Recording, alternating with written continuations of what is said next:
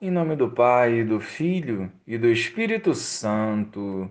Amém. Bom dia, Jesus. Inspirados pela sabedoria do Evangelho, queremos amadurecer a nossa fé e viver a missão conforme a vontade do Pai.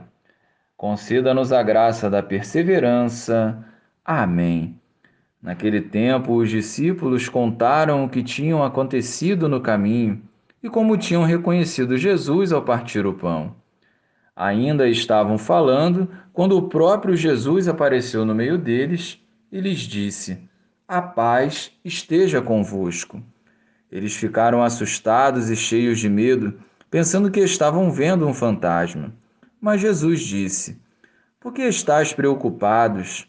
E porque tendes dúvidas no coração, vede minhas mãos e meus pés, sou eu mesmo. Tocai em mim e vede. Um fantasma não tem carne nem ossos, como estás vendo que eu tenho. E dizendo isso, Jesus mostrou-lhes as mãos e os pés. Mas eles ainda não podiam acreditar porque estavam muito alegres e surpresos. Então Jesus disse: Tendes aqui alguma coisa para comer? Deram-lhe um pedaço de peixe assado. Ele o tomou e comeu diante deles. Depois disse-lhes: São estas as coisas que vos falei quando ainda estava convosco. Era preciso que se cumprisse tudo o que está escrito sobre mim na lei de Moisés, nos profetas e nos salmos. Então Jesus abriu a inteligência dos discípulos para entenderem as Escrituras e lhes disse: Assim está escrito: o Cristo sofrerá e ressuscitará dos mortos ao terceiro dia, e no seu nome serão anunciados a conversão e o perdão dos pecados a todas as nações, começando por Jerusalém. Vós sereis testemunhas de tudo isso.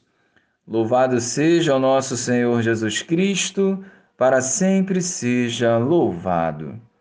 A chama do ressuscitado havia despertado nos discípulos de Emaús o ardor missionário. Não perderam tempo, voltaram para revelar aos demais como haviam reconhecido Jesus ao partir o pão. E Jesus igualmente não perdeu tempo.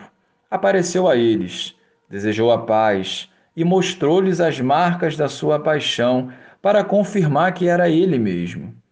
Se o medo tomou conta dos discípulos, esse encontro com o ressuscitado devolveu esse ardor espiritual para que fossem adiante na sua evangelização.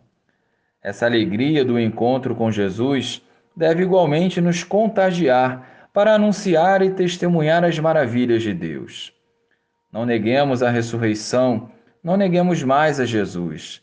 Nos deixemos mover pelo Espírito Santo para que o nosso sim atraia muitos corações para perto de Jesus.